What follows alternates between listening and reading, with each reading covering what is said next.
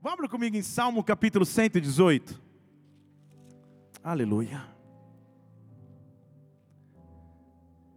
Salmo número 118.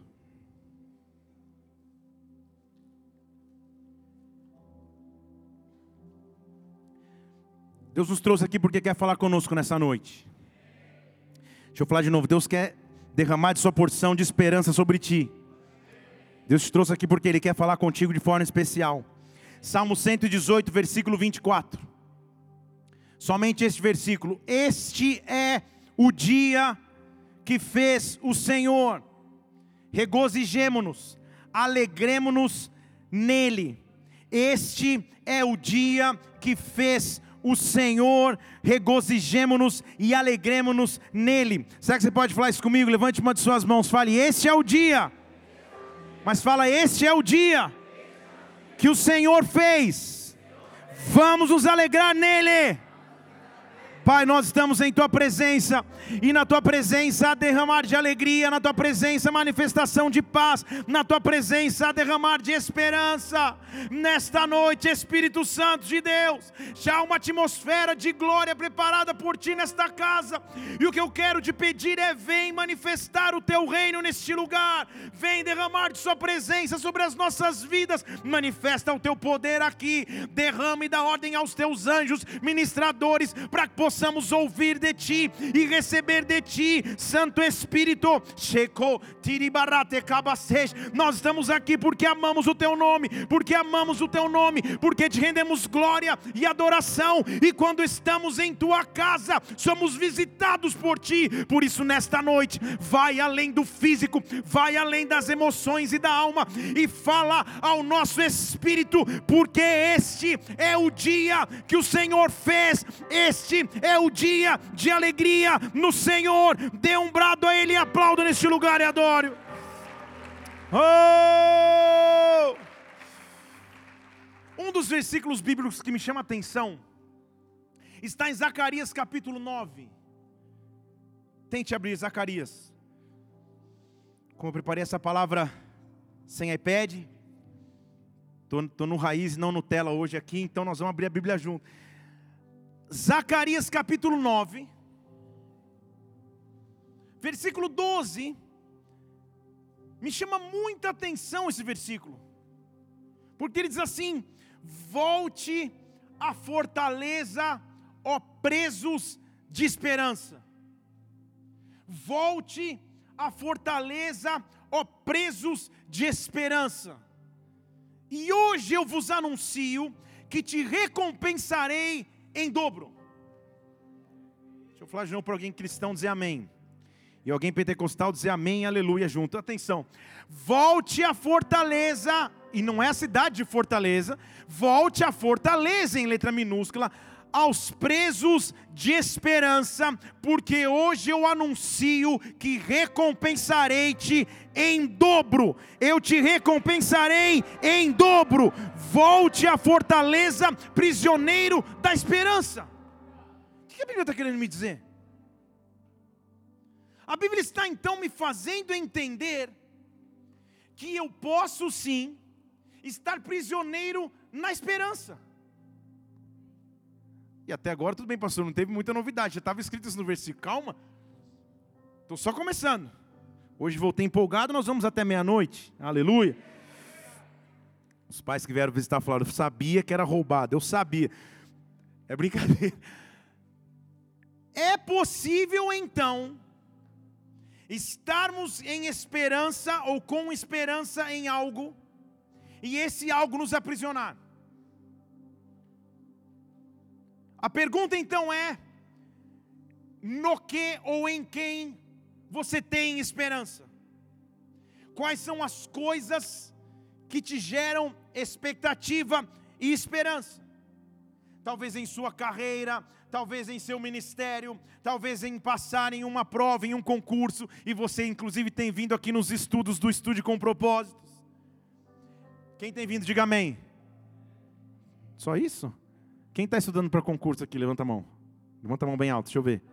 Você sabe, continua com a mão levantada. Quem sabe que a gente tem um, um ministério aqui que ajuda as pessoas nisso? Baixa a mão.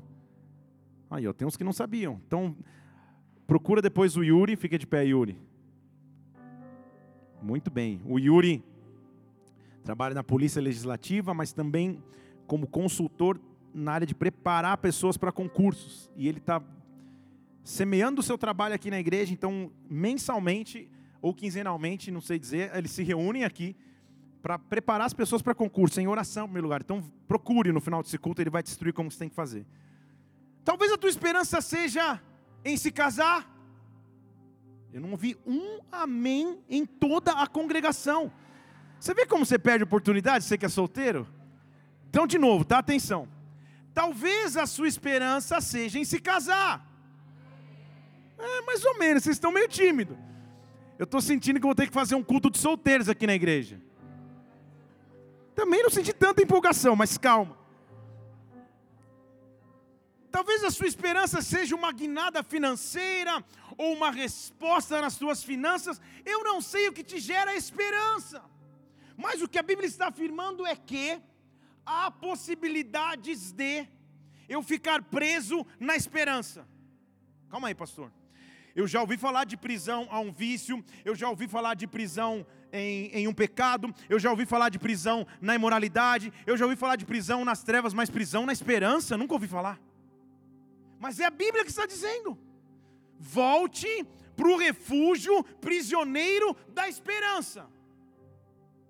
Então o que a Bíblia está me afirmando é que existe sim a possibilidade da minha e da tua esperança se transformarem em ansiedade. Deixa eu falar de novo aqui. Quando eu espero ou tenho expectativa em algo, mas isso se torna o centro da minha vida, fé, emoções e orações, eu estou correndo um grande risco que a minha esperança se transforme em ansiedade. E aí eu passo a ser prisioneiro da esperança.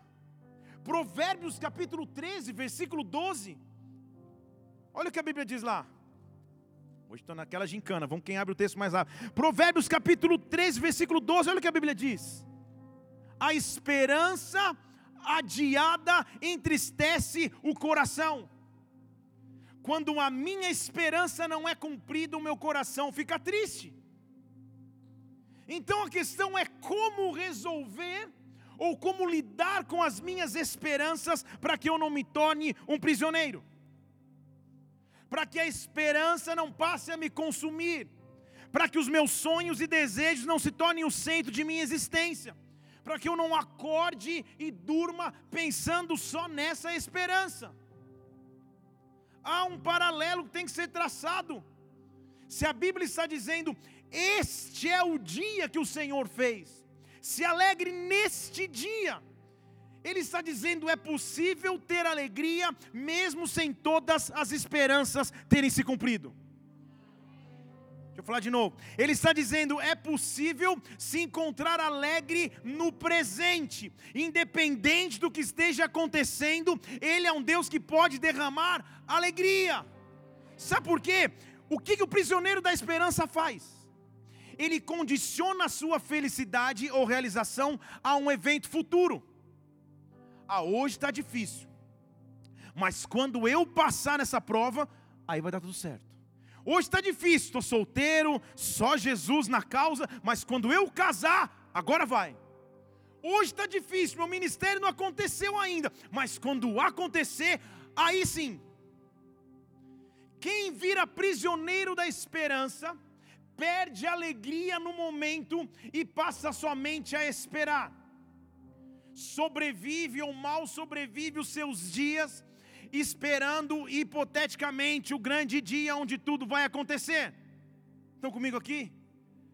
Eu sei que é maravilhoso ter esperança e todos nós temos que ter mas há uma grande diferença entre esperar em Deus e se tornar um prisioneiro da esperança. Em outras palavras, eu não me torno consumido com preocupações, eu não me torno consumido com expectativas falsas, com ansiedades. A minha felicidade não está condicionada a circunstâncias ou a acontecimentos, mas há um Deus que tudo pode fazer. Eu tenho que chegar num ponto de dizer: Este é o dia que o Senhor fez, eu me alegro nele hoje. Este é o dia que ele fez, eu me alegro nele hoje.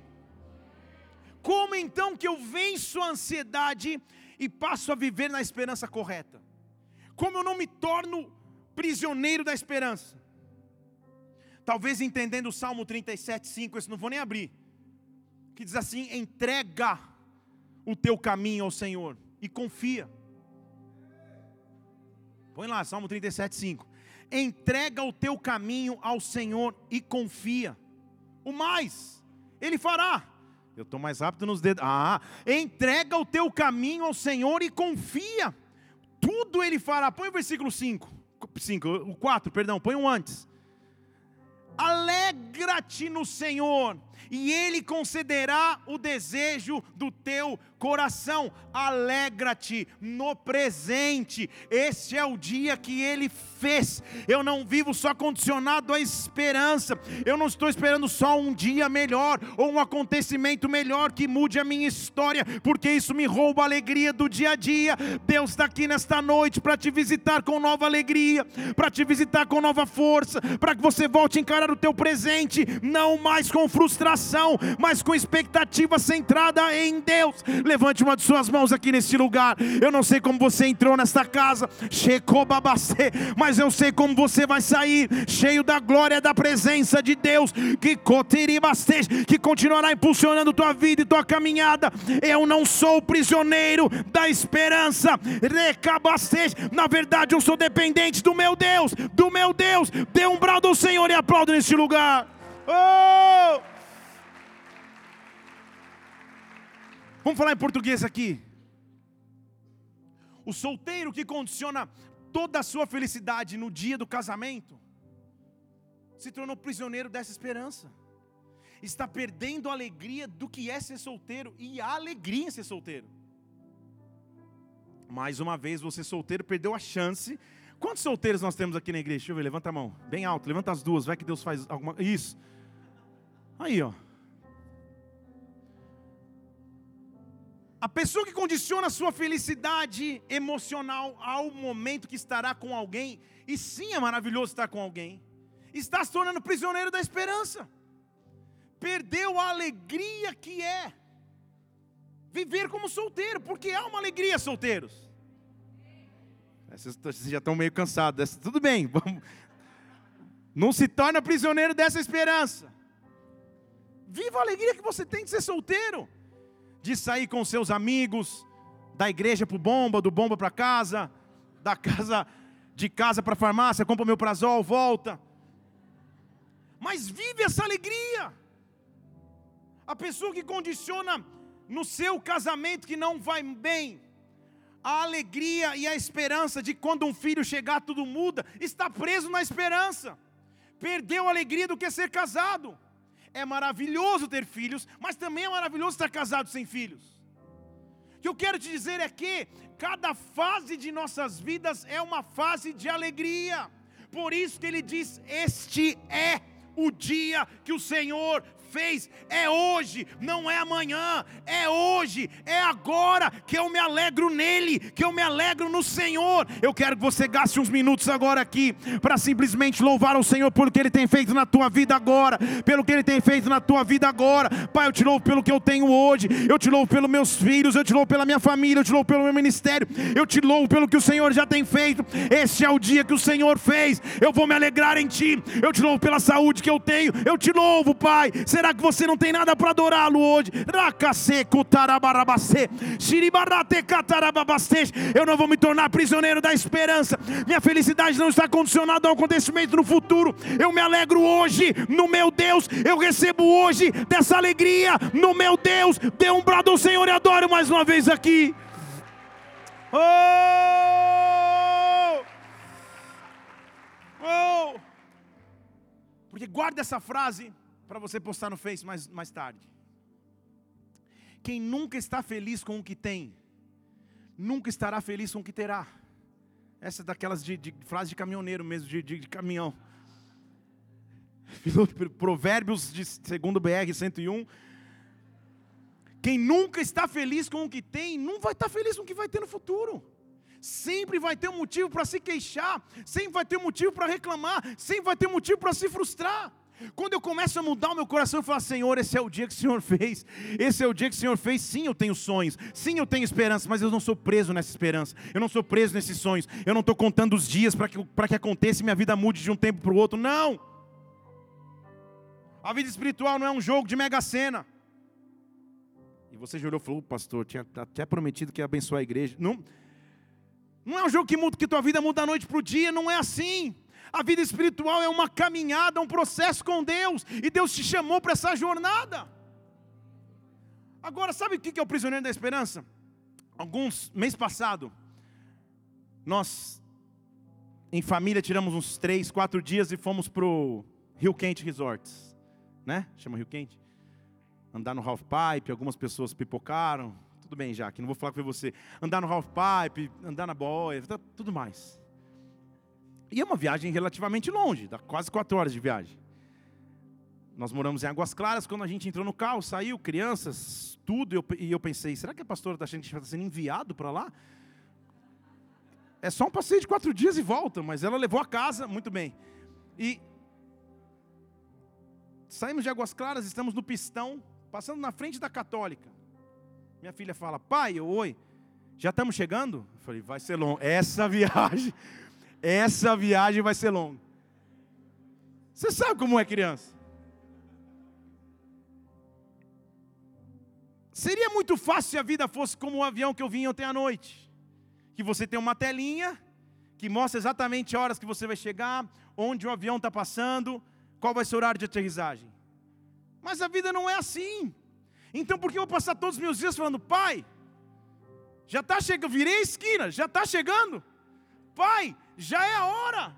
Não, usando a mesma filosofia de caminhão, você se preocupa com o destino, mas esquece a paisagem da jornada. Você se preocupa com a chegada, mas esquece com o benefício da caminhada. O que nós precisamos receber de Deus é uma injeção da verdadeira esperança. A minha esperança não está baseada no que acontece comigo. A minha esperança está baseada num Deus que tem o controle da minha vida, num Deus que tem o controle da minha história, num Deus que vai cuidar de cada detalhe da minha existência. Aí está a minha esperança. Dê um brado de vitória Adora o Senhor e aplaudo neste lugar. Oh! Oh! Ele tem total controle. Então, como que eu não me torno prisioneiro da esperança? Não cansando da caminhada. Só olha para quem está do seu lado, vê se ele está parecendo cansado. Não fala nada, só dá um sorriso. Tem uns que estão, aleluia. Abra comigo agora sim em Josué capítulo 6.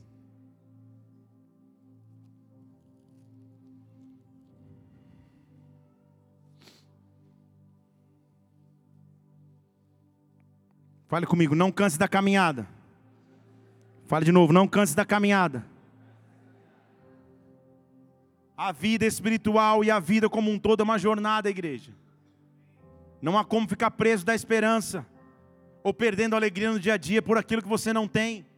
É mais fácil contabilizar aquilo que Deus já fez, aquilo que eu já tenho, aquilo que Deus está fazendo agora. Este é o dia, este é o dia, este é o dia, esta é a geração, esta é a hora, este é o tempo. Não é quando Deus fizer ou quando Ele levantar, não, Ele está fazendo agora. Esse trecho da palavra você conhece. E de maneira bem simples eu quero ilustrá-lo para você hoje, para que nós possamos entender o que é o Deus da verdadeira esperança. O que é o Deus que, quando descansamos nele, Ele cuida de todo o resto. O povo de Israel estava diante de uma tremenda impossibilidade. Então a pergunta inicial a você é: qual é a tua impossibilidade? O que para você é impossível? Qual é a tua impossibilidade? O que para vocês falam, não imagina de jeito nenhum. Josué capítulo 6, versículo 1. Diz que a cidade de Jericó estava fechada por causa dos filhos de Israel. Ninguém saía e ninguém entrava. Naquele tempo as cidades eram muradas. E sobre áreas do muro ficavam sentinelas olhando, exércitos guardando.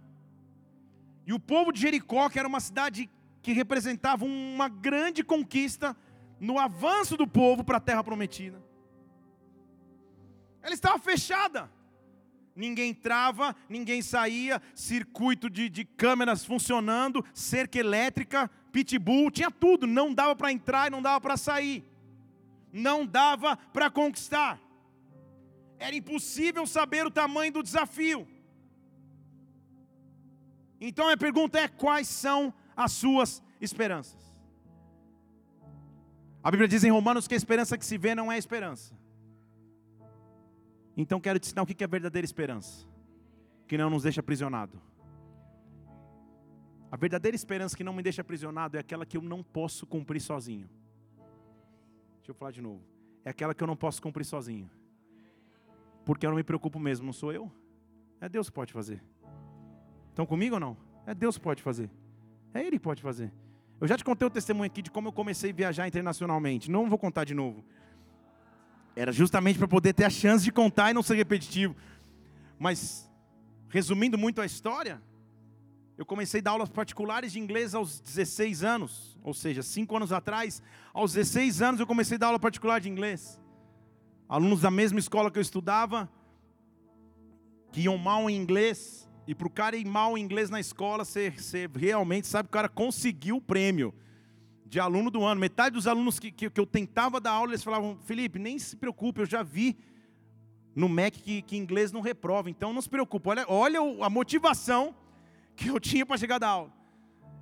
E eu juntava todo o dinheirinho que eu tinha, trabalhava meio, meio, meio tempo dando essas aulas ocasionais e, e metade do tempo eu trabalhava numa locadora se você nem sabe o que eu estou falando, depois entra no Google Imagens, você vai ver que no século passado tinha um negócio chamava locadora.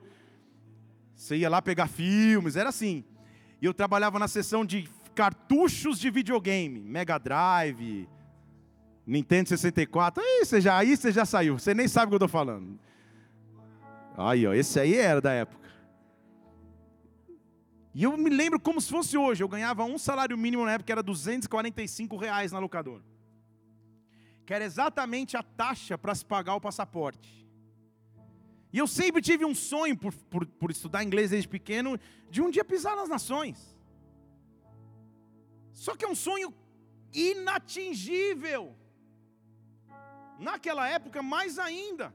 Hoje em dia existem algumas facilidades. Você entra no site, divide em 10 vezes, 20 vezes, vende um rim, dá para ir.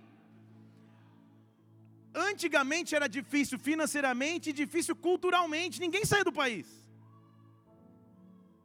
E Deus sempre no meu coração brotando uma esperança. Um dia você vai pisar nações. Eu falei, legal, Deus. Ótimo, mas era um menino de 16 anos. Quando o sonho e a esperança que você tem é maior do que você mesmo, esse sonho veio de Deus. Deixa eu falar de novo. Quando o sonho ou esperança que você tem saiu do controle de suas mãos, você não é mais prisioneiro da esperança. Eu quero que nessa noite você comece a entregar os teus sonhos e esperanças a Deus. Teu sonho e esperança a Deus. Teu sonho e esperança a Deus. Ah, Pai, um dia eu vou pregar a palavra. Ah, Deus, um dia eu vou, vou passar numa prova. Ah, Senhor, um dia eu vou ter uma família assim. Ah, na atmosfera desse local, uma autoridade dada por Deus para que você sonhe novamente. Eu não sou mais prisioneiro da esperança.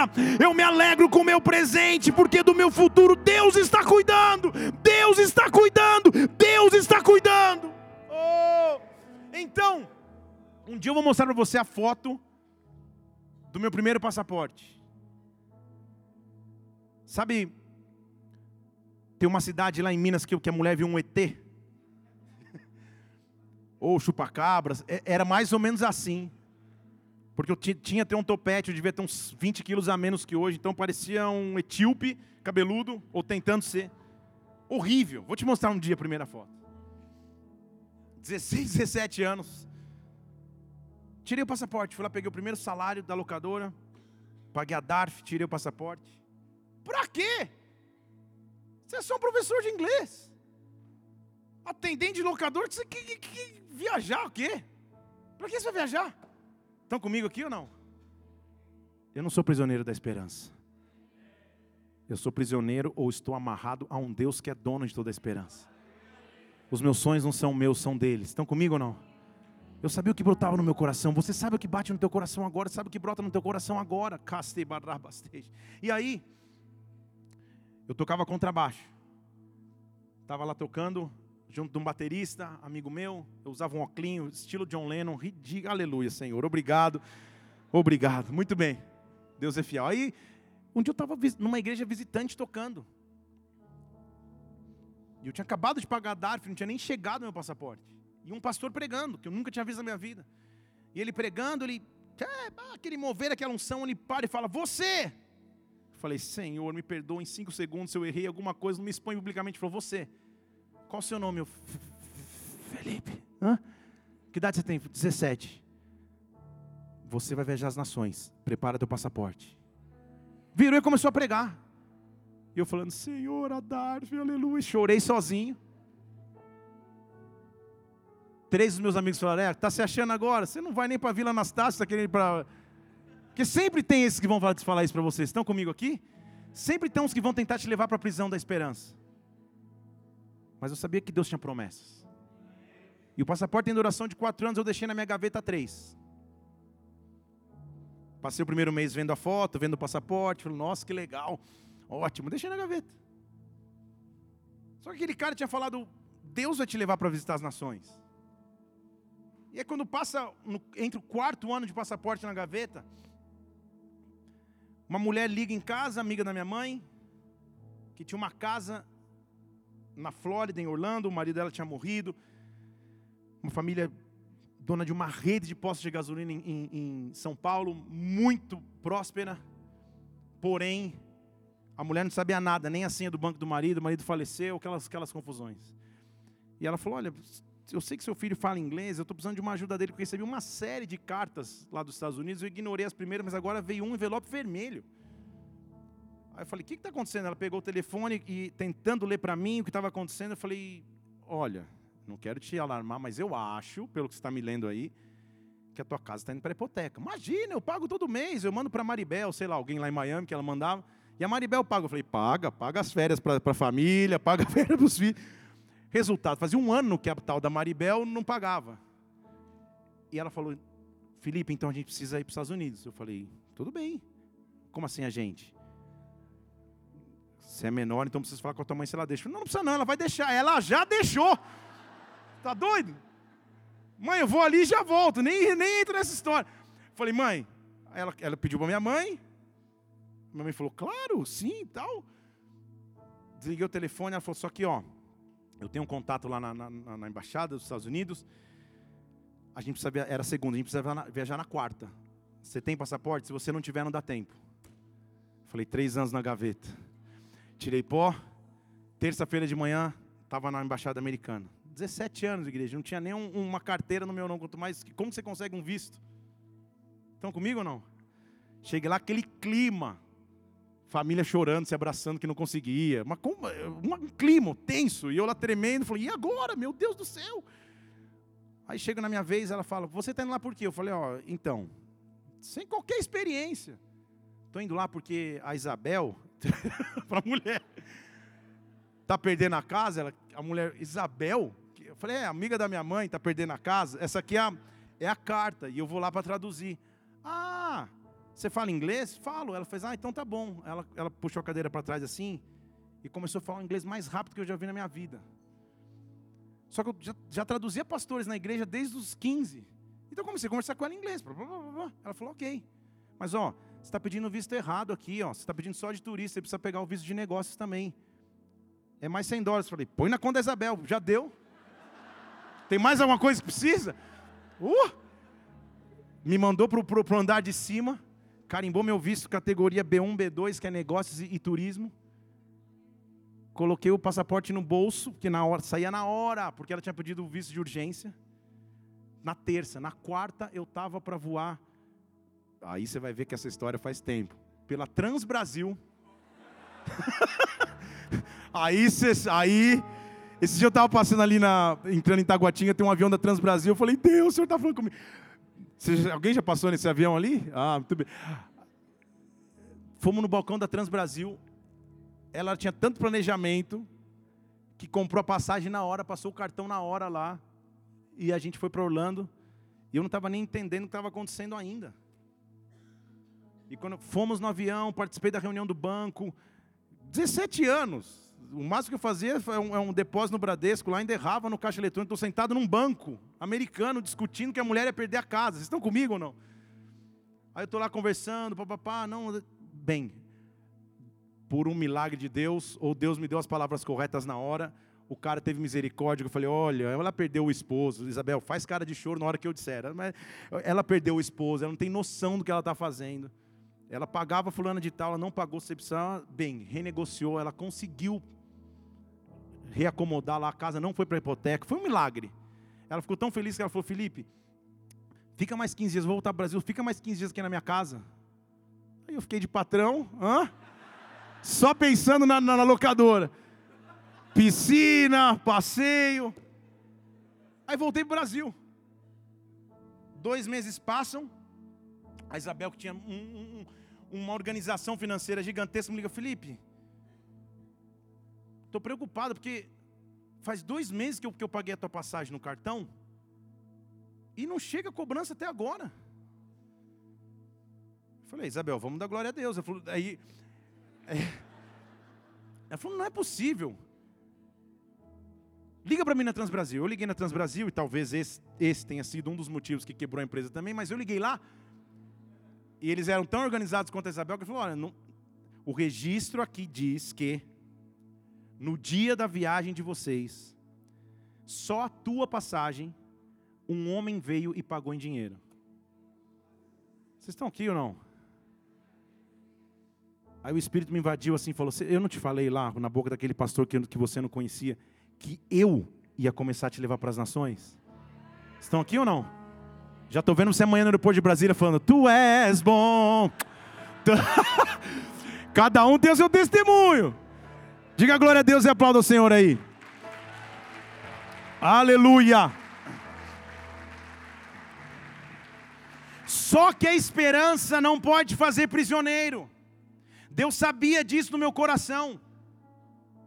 Só que o inimigo também.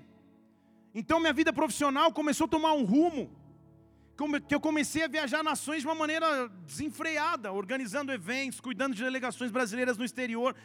Houveram anos em que eu não estava em tempo integral na igreja ainda, que em seis meses eu tinha visitado 19 nações, em seis meses. Eu ia no aeroporto de Guarulhos, já casado, entregava uma mala de roupa suja para a pastora, ela me dava uma mala de roupa limpa, eu subia no andar de cima e decolava de novo. Até que um dia, olha, cada um tem seu testemunho, glória a Deus. Eu estava em Paris, não era no Paris, é em Paris. Jantando num restaurante na Torre Eiffel. Tem um restaurante lá no primeiro andar. Com executivos de um banco brasileiro. Um top, top, uma viagem que eu falo, Jesus. Ali eu estava, tu és bom, bom. Sabe aquele você não sabe nem olhar o talher?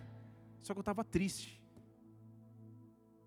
Aí eu fui tomar banho no, no, no hotel, cheguei, fui tomar banho. E o site convite que meu banho é rápido, não tem muito que, né? Então, Aquele dia o banho demorou e Deus entrou no chuveiro e falou assim: Felipe, está feliz em viajar as nações? Eu falei, claro, Deus, glória a Deus. Ele falou, mas você vai parar tudo agora e vai esperar para viajar comigo ou você vai continuar viajando sozinho? Você tem uma chamada, Felipe. Aí eu caí de joelho, em Paris. Chorei igual uma criança. E a decisão que eu tomei lá me fez estar aqui hoje. Estão comigo aqui?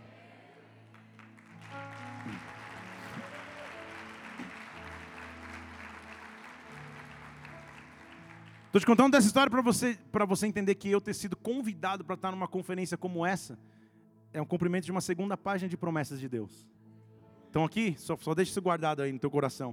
O fato é que começou a se inaugurar depois que eu, me, que eu me entreguei a Deus uma outra etapa. E eu comecei a viajar para nações, mas agora cumprindo a minha missão e chamada.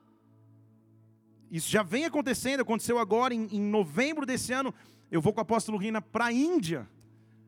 Nunca imaginei pisar nesse lugar, então já tem esse motivo de oração. Deus! Então, quando eu não sou prisioneiro da esperança, a esperança não me domina. Deixa eu falar em português aqui. O prisioneiro da esperança que quer casar, se ele acha que está demorando demais, ele se atrapalha e casa com a primeira pessoa que aparece porque ele precisa cumprir a sua esperança. Prisioneiro! O prisioneiro da esperança que quer ter uma mudança financeira, faz qualquer coisa, se envolve em qualquer negócio, se compromete de todos os jeitos para viver a sua esperança. Prisioneiro.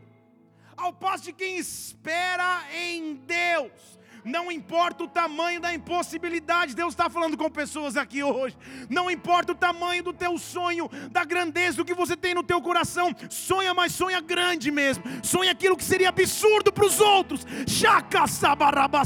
Porque Ele é teu Deus, Ele é o teu Senhor, Ele é capaz de cumprir. Eu não sou prisioneiro da esperança, mas eu dependo do meu Deus. Dê um brado ao Senhor e adoro neste lugar e adoro. Oh! Oh! Agora, eu estava tentando começar a falar de Josué lá, e ele está na frente de Jericó, impossível, cidade fechada. E Deus chega para ele, Josué capítulo 6, versículo 2. Então, o Senhor falou: Josué, Josué, eu já dei na tua mão Jericó. Eu já dei o rei e os, e os, os valentes valorosos. A impossibilidade continua a mesma, você só tem a minha promessa agora. Eu te dei Jericó. Então faz o seguinte: junta os homens de guerra, rodeia a cidade, cerca a cidade uma vez, e assim você vai fazer por seis dias. Os sacerdotes vão levar sete buzinas, chifre de carneiro diante da arca. No sétimo dia você vai rodear a cidade sete vezes, e os sacerdotes tocarão as buzinas. E acontecerá que tocando longamente a buzina, tal, tal, tal, ele dá toda a instrução para Josué. Então, Josué sabia do plano de Deus, sim ou não? Sim ou não? Sim. Deus explicou para ele. Deu toda a descrição. Vai, rodeia, faz isso.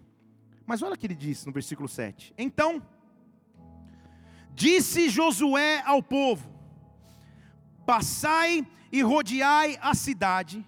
Quem estiver armado, passe adiante da arca do Senhor.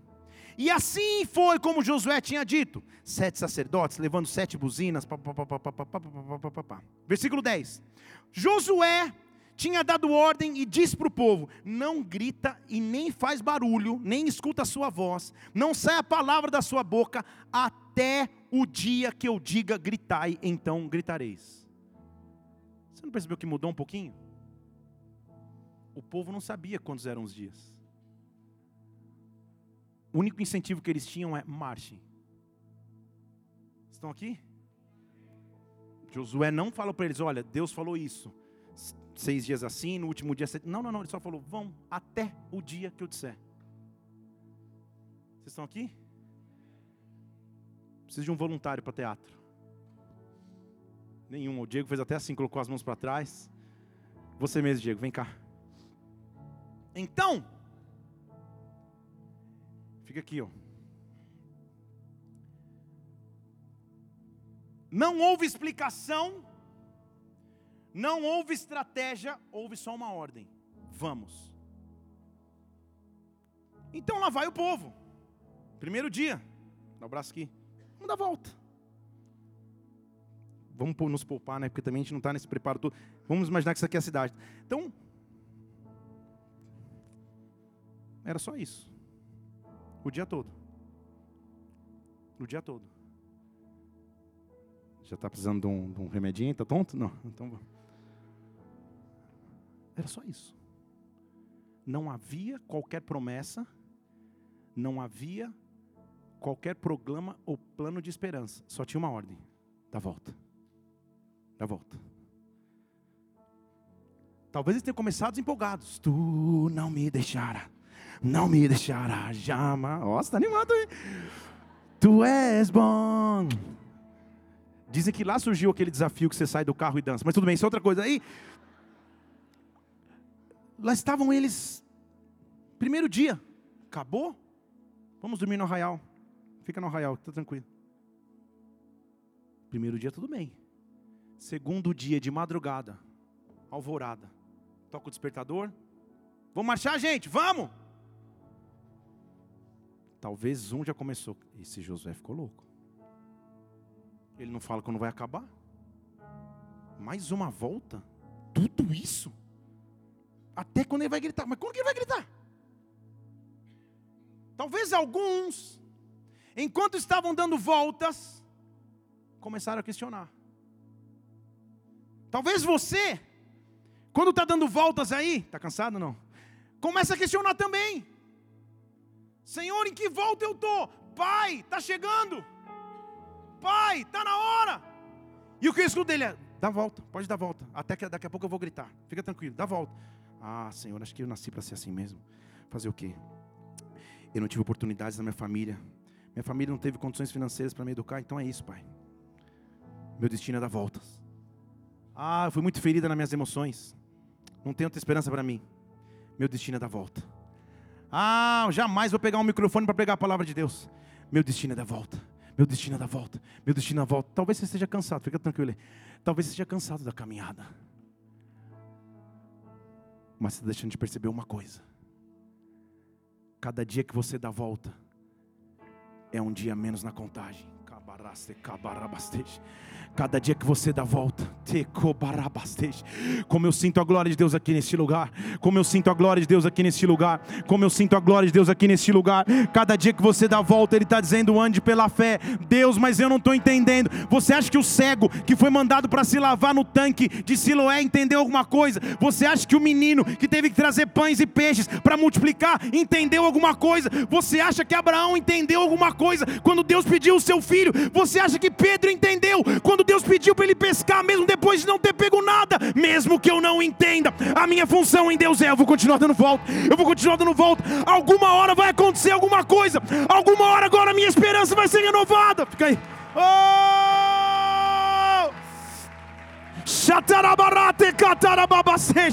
O que inimigo quer, meu irmão? Minha irmã, é tirar de ti a força para dar voltas, é tirar de ti a força para continuar caminhando, é fazer com que a esperança fique longe demais, ao passo que você fique prisioneiro dela e você desista no meio das voltas. Deus está te dando forças para prosseguir, Deus está te dando forças para prosseguir. Perceba que José falou: nem fala nada, então é dar volta em silêncio. Para os homens eram fácil, para as mulheres já, já, aí já começou a pegar. Dá volta e nem fala nada. Espera que eu vou dizer. São seis dias dando voltas. Sendo que no último dia, eu tenho que dar sete voltas num dia só. Não havia, eu sei que a muralha cair no sétimo dia. Ninguém que estava dando volta, a não ser Josué, sabia. Você não sabe quando vai cair a muralha. A tua função é não parar de dar volta. Agora eu quero te mostrar o que o inimigo faz e como a gente tem que reagir. Então comigo aqui, quero mais dois voluntários. Ó, vem cá, Ferrete, por favor. Vem cá, William também. Isso. Essa igreja é um ministério de teatro. Pode aplaudir o Senhor aqui. Isso. Fica ali perto da televisão, William, por favor, em pé. Ferrete, fica aí na frente, na, na ponta da escada. Vem cá, não, aqui em cima. Muito bem. Quero te mostrar para você. Pode subir mais um, isso. Então eu estou aqui, ó. Bela bota, hein, William? Muito bem. Quando eu começo a dar as voltas, aqui estou eu, dando volta, dando volta. Senhor meu Deus, quando eu maravilhado, fico a pensar nas obras, você não sabe essa música. O que eu não começo a perceber é que minhas voltas vão avançando.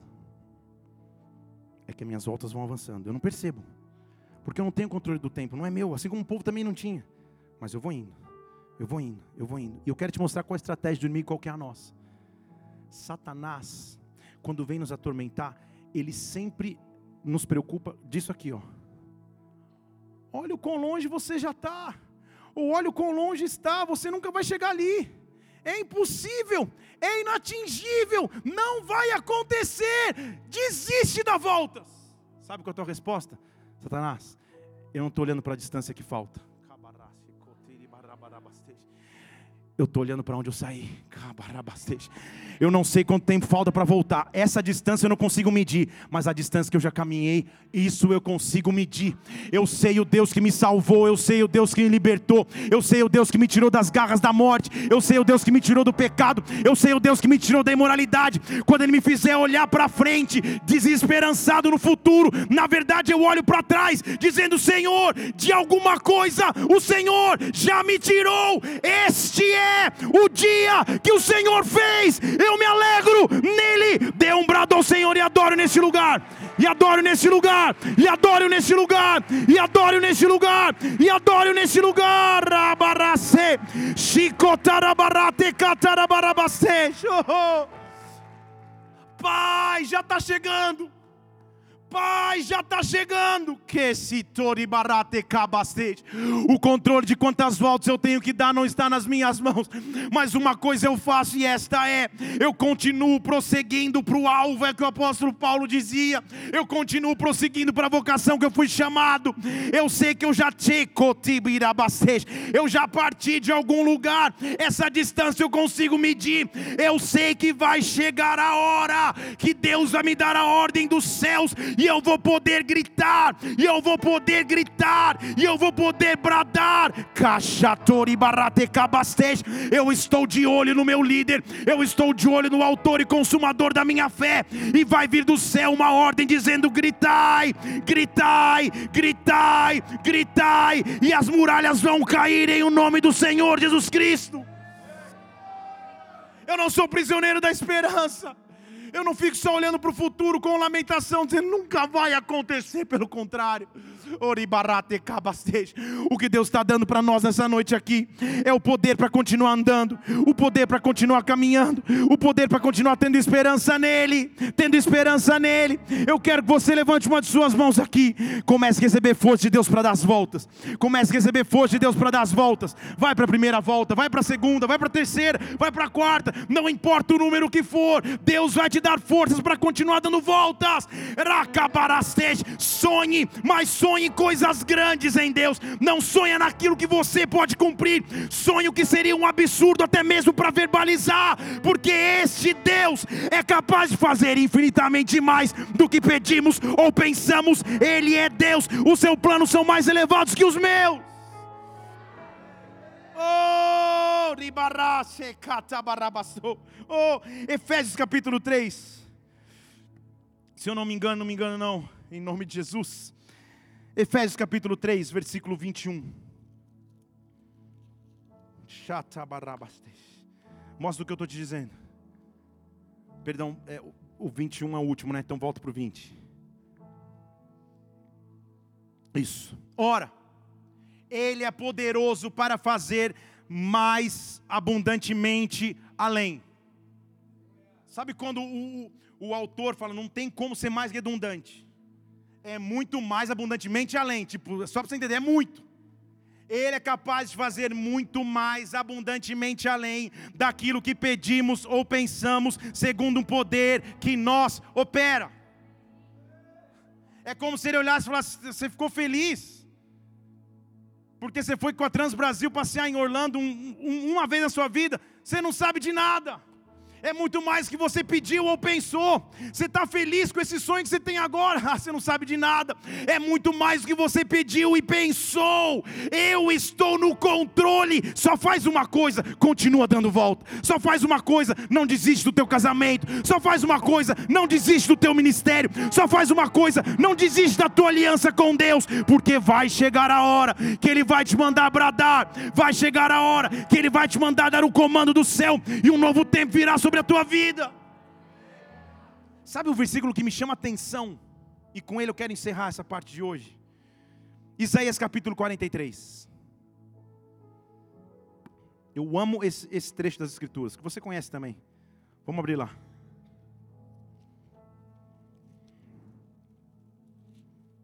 Isaías 43. Ó, faz tempo que não vi esses barulhos assim. Ó. Eu só estudo e preparo com a Bíblia em papel, mas na hora passa tudo para iPad. Aleluia.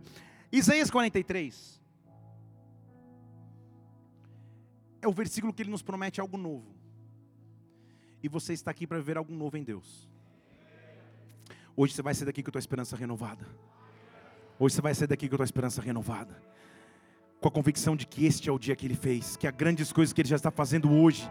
Eu não preciso esperar no amanhã, Ele já está fazendo hoje, Ele já está fazendo agora. Eu nunca mais vou ser prisioneiro da minha própria esperança. E Ele diz assim, Isaías 43, versículo 15. Ele se apresenta, ó, sou eu que estou falando, tá? Ele está dizendo assim: Eu, eu sou o Senhor, vosso Santo Criador de Israel, vosso Rei. Tipo, eu já estou assinando a carta antes de saber que sou eu que estou falando. Assim diz o Senhor que preparou no mar um caminho, preparou nas águas impetuosas uma vereda. Assim diz o Senhor que trouxe o carro e o cavalo, o exército e a força, e eles juntamente se deitaram, nunca se levantarão, estão extintos como um pavio se apagaram. Tudo bem? Ele está fazendo referência clara ao momento onde o mar vermelho se abriu, faraó se arrependeu, veio atrás e os carros foram consumidos pelas águas do mar vermelho. Tudo bem? Mas olha que interessante esse texto, igreja. Então põe lá o versículo 16 e 17 de novo. Assim diz o Senhor, tal, tal, tal. O Senhor que preparou no passado um, um caminho no mar, fez nas águas uma impetuosa vereda, abriu o mar vermelho. O Deus que fez sair o carro e o cavalo, o exército e a força, e eles se deitaram, nunca mais vão se levantar. Eles estão extintos, apagados como uma torcida. Aí, me chama muita atenção o que ele fala no versículo 18. Não vos lembreis das coisas passadas, nem considereis as antigas. Eu não entendi. Ele mesmo está falando do passado. Ele mesmo fala assim: o Senhor que abriu o mar, que matou os inimigos. Deixa eu dizer para vocês: não se lembrem de nada disso. Vocês estão aqui? Você sabe o que ele está dizendo? Não viva de maneira nostálgica, achando que os melhores dias já aconteceram achando que os melhores milagres já foram. Não sejam como aquele povo diz: Ah, Deus lá em 1970 abriu o mar, como era bom aquele tempo. Ele está dizendo: Não, eu sou o Senhor que fiz aquilo, mas eu quero dizer a vocês: não considerem mais aquilo. Você não entendeu, né?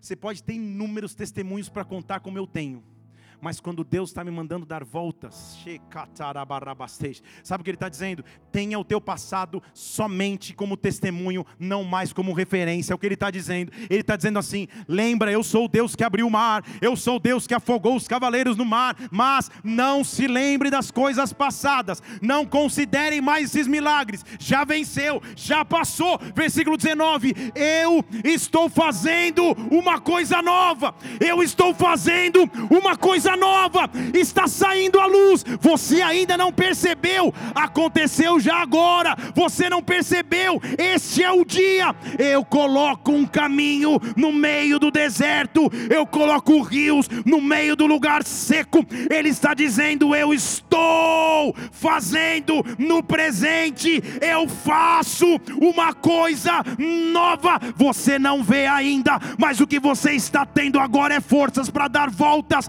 de voltas, de voltas, de voltas, de voltas, de voltas, e Deus vai te fortalecer até lá.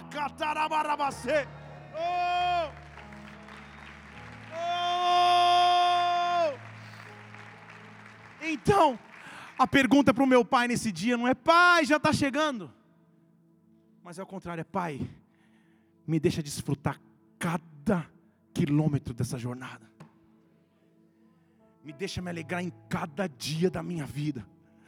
Que a depressão não me paralise mais que a frustração não me paralise mais, que o cansaço não me retroceda mais. Este é o dia, este é o dia, este é o dia que o Senhor fez. Eu sei que eu ainda vou ver grandes coisas em Deus, mas eu não quero desprezar o que Deus já está fazendo agora.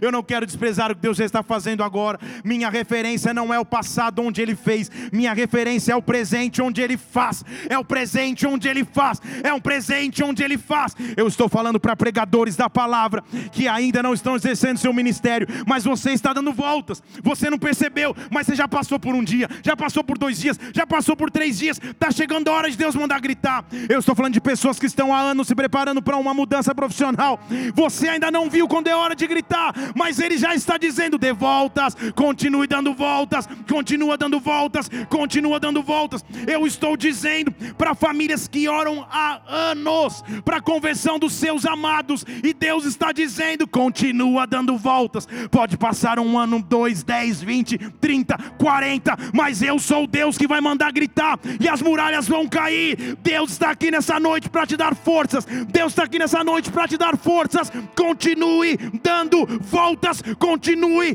dando voltas. Dê um brado ao Senhor e adore aqui nesse lugar e adore. Oh! Chatalabarabaste. Feche seus olhos aqui nesse lugar. Oh, Eu não sei como você entrou aqui hoje, mas o que eu sei é que Se você entregar o controle total a Deus, você vai sair completamente diferente. Não mais prisioneiro da esperança. Não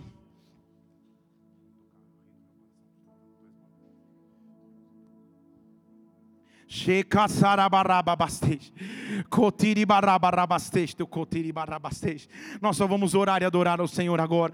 Talvez está dizendo, pastor, essa palavra falou demais comigo hoje, porque eu estava cansando na caminhada, eu estava prisioneiro da esperança. Me dá força para continuar dando voltas, Pai. Eu não sei qual é o número da volta que eu estou, mas uma coisa eu sei é: Deus está no presente fazendo algo novo, Ele faz algo novo, e este é o dia que o Senhor Senhor fez. Por isso, checou barabastej. O que eu vou fazer nessa hora é adorá-lo, é adorá-lo, é adorá-lo. Se Deus falou contigo nessa mensagem, eu quero que você venha próximo do altar para receber de Deus esse renovo que você precisa. Ele vai te dar força que você precisa para continuar caminhando.